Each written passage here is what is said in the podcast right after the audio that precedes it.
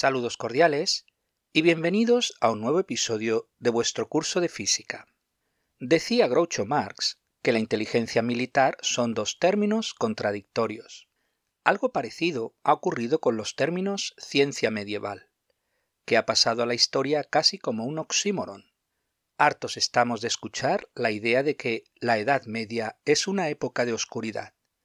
Pues bien, espero que este episodio sirva para arrojar algunas luces entre tanta oscuridad.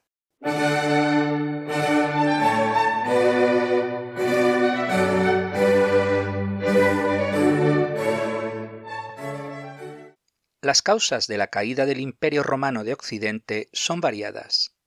Ya en el siglo III, desde la muerte de Alejandro Severo en el 235 y hasta el ascenso de Diocleciano en el 284, el Imperio romano vivió una gran crisis política, económica y social. Veamos a grosso modo algunas de las causas que llevaron a la caída del Imperio romano.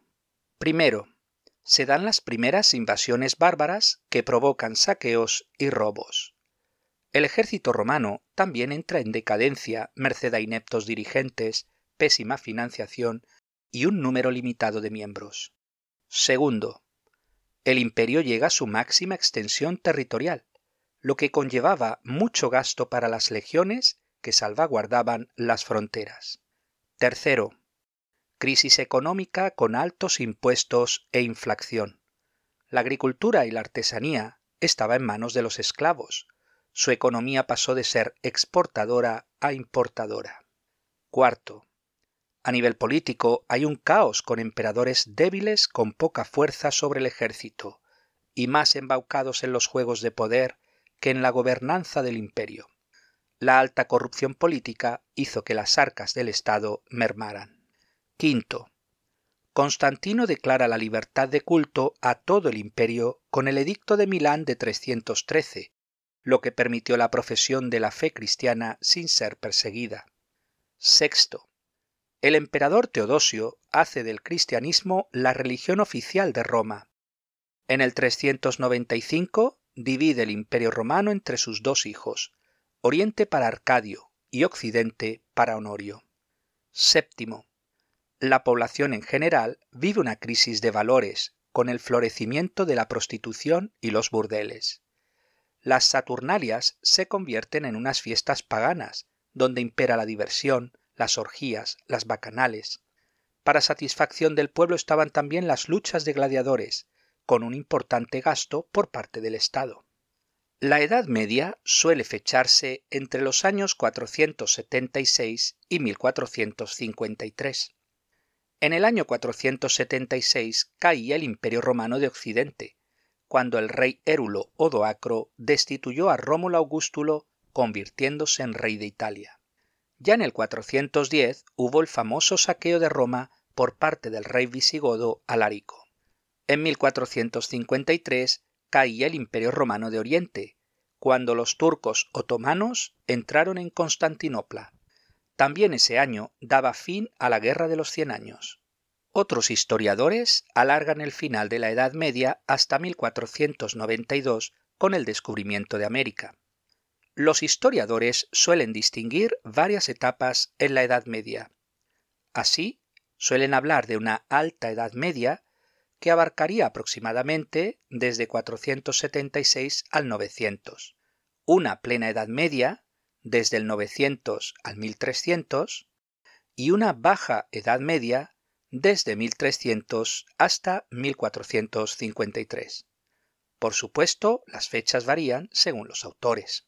El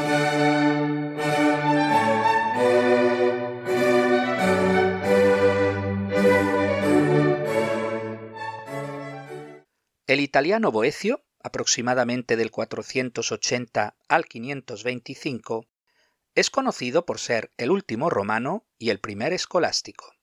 Su principal obra es Las consolaciones de la filosofía, pero también escribió sobre música, aritmética, geometría y astronomía. Fue traductor de obras aristotélicas, especialmente de la lógica. Casiodoro, aproximadamente del 485 al 580, Era discípulo de Boecio. Tras una vida dedicada a la política, se retira sobre los 70 y funda el monasterio de Viviers, dedicando el resto de su vida a escribir, siendo un importante transmisor de la cultura griega. Su obra Las instituciones representan una breve introducción al estudio de las ciencias, además de introducir las artes liberales, el trivium y el quadrivium. San Isidoro, del 556 al 636, fue arzobispo de Sevilla, declarado doctor de la Iglesia, gran compilador y traductor, escribió numerosos trabajos de casi todos los temas. Su gran obra son las etimologías, monumental obra de veinte tomos que recopila el conocimiento desde la antigüedad hasta su tiempo. Beda el Venerable, 672 al 735, nació en Jarrow, en el actual Reino Unido.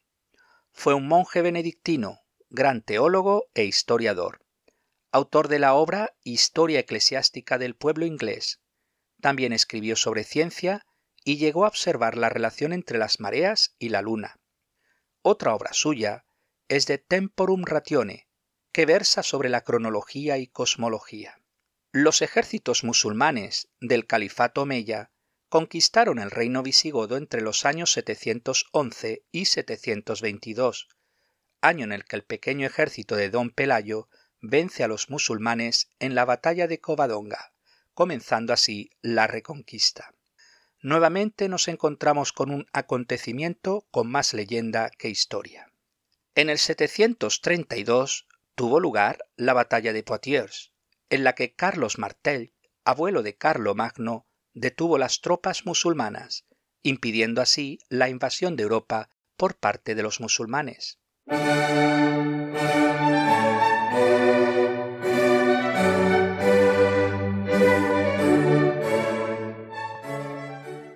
Carlo Magno, aproximadamente del 745 al 814, es nombrado rey de los francos en el 768 rey de los lombardos en 774 y emperador en el 800, coronado por el Papa León XIII. Con Carlomagno Europa entra en una etapa nueva, conocida como Renacimiento carolingio, que llevará adelante una serie de reformas políticas, económicas, monetarias, educativas y culturales. En la corte de Carlomagno, en Aquisgrán, tiene sede la Escuela Palatina, donde se reúnen los más prestigiosos sabios de la época. Se introducen las artes liberales y revive el pensamiento de Boecio y Casiodoro. Su hijo Ludovico Pío continuará con dichas reformas. Alcuino de York, del 735 al 804, fue maestro de Carlomagno y fundador de la Escuela Palatina, donde se impartían las artes liberales. Alcuino de York Escribió tratados de gramática, retórica, dialéctica, música y aritmética, entre otros temas.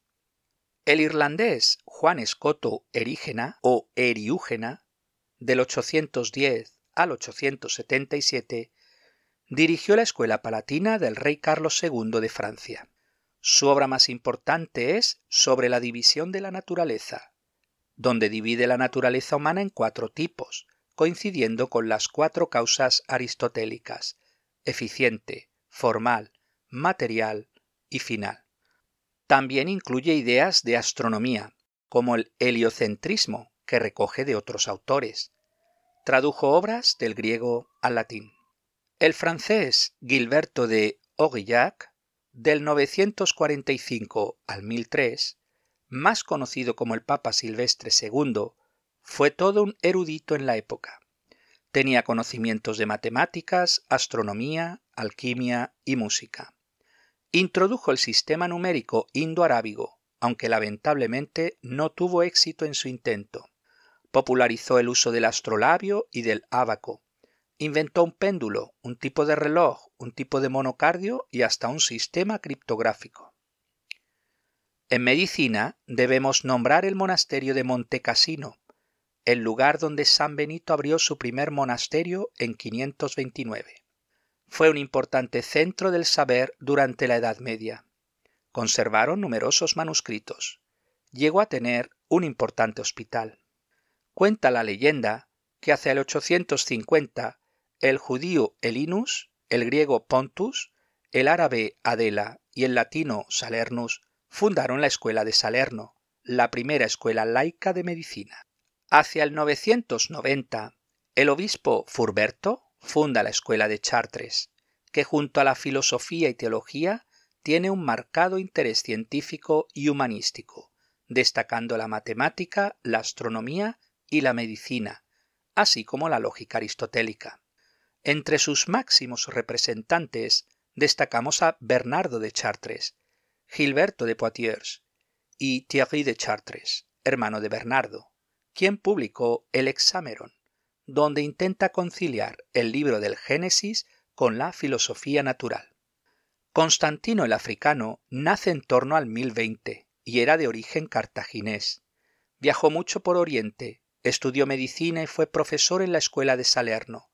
Se convirtió al cristianismo y se hizo monje. Tradujo muchas obras del árabe al latín, incluyendo obras de Hipócrates y Galeno. Compiló el Liber Pantechni, uno de los tratados de medicina más importantes de la Edad Media. Murió en 1087 en la abadía de Montecassino. El inglés Adelardo de Bath, del 1080 al 1150, fue un importante astrónomo, matemático y sobre todo traductor de muchas obras científicas del árabe al latín.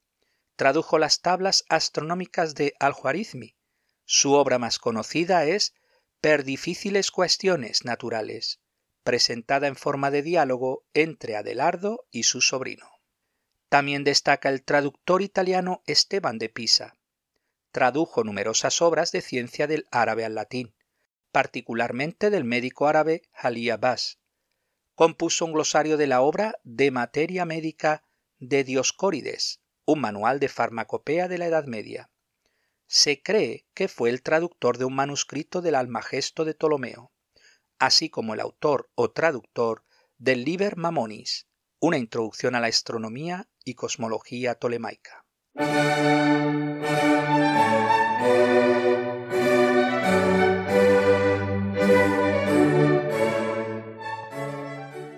El siglo XII supuso un renacimiento europeo gracias a una conjugación de cambios políticos, sociales y económicos.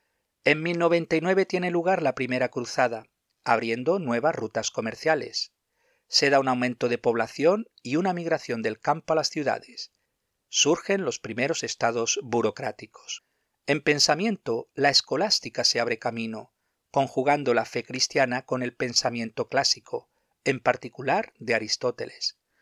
Surgen las primeras universidades. A Bolonia, del 1088, le seguirán Oxford, París, Cambridge, Palencia, Salamanca, etc., así como la Escuela de Traductores de Toledo y Sicilia. En arte se conjugan la plenitud del arte románico junto al inicio del arte gótico en Francia, expandiéndose al resto de Europa. A fines del siglo XII ve la luz un gran monarca, Federico II, del 1194 al 1250, rey de Sicilia y Jerusalén y emperador del Sacro Imperio Romano Germánico. Federico II mantuvo una correspondencia internacional tratando toda índole de temas científicos. Fundó la Escuela Poética Siciliana y la Universidad de Nápoles. Su interés en biología le lleva a escribir de arte venandi cum avibus, un tratado de cetrería, con ilustraciones de unas 900 aves. Fue un importante mecenas, entre otros, de Miguel Escoto y Leonardo de Pisa. El escocés Miguel Escoto, del 1175 al 1232, habría estudiado filosofía, medicina, alquimia y astrología. En 1220 ingresa en la Escuela de Traductores de Toledo, donde tradujo a Vicena, Averroes y Aristóteles.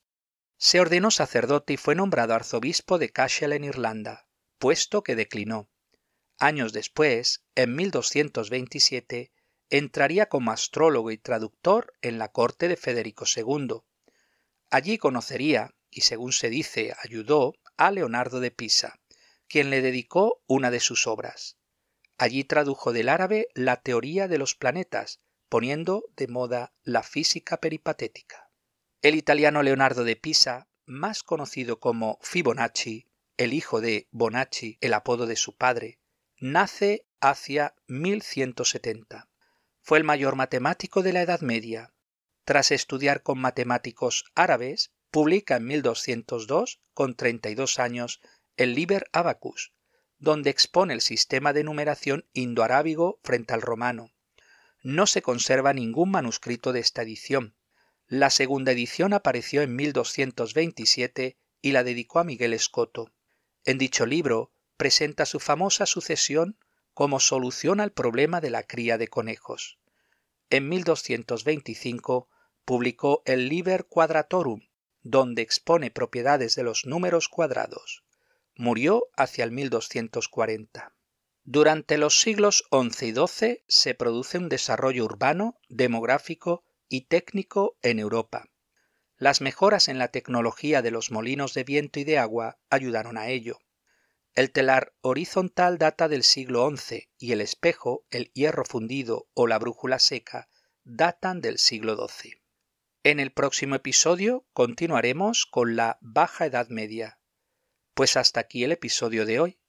Muchas gracias por su atención y hasta el próximo día.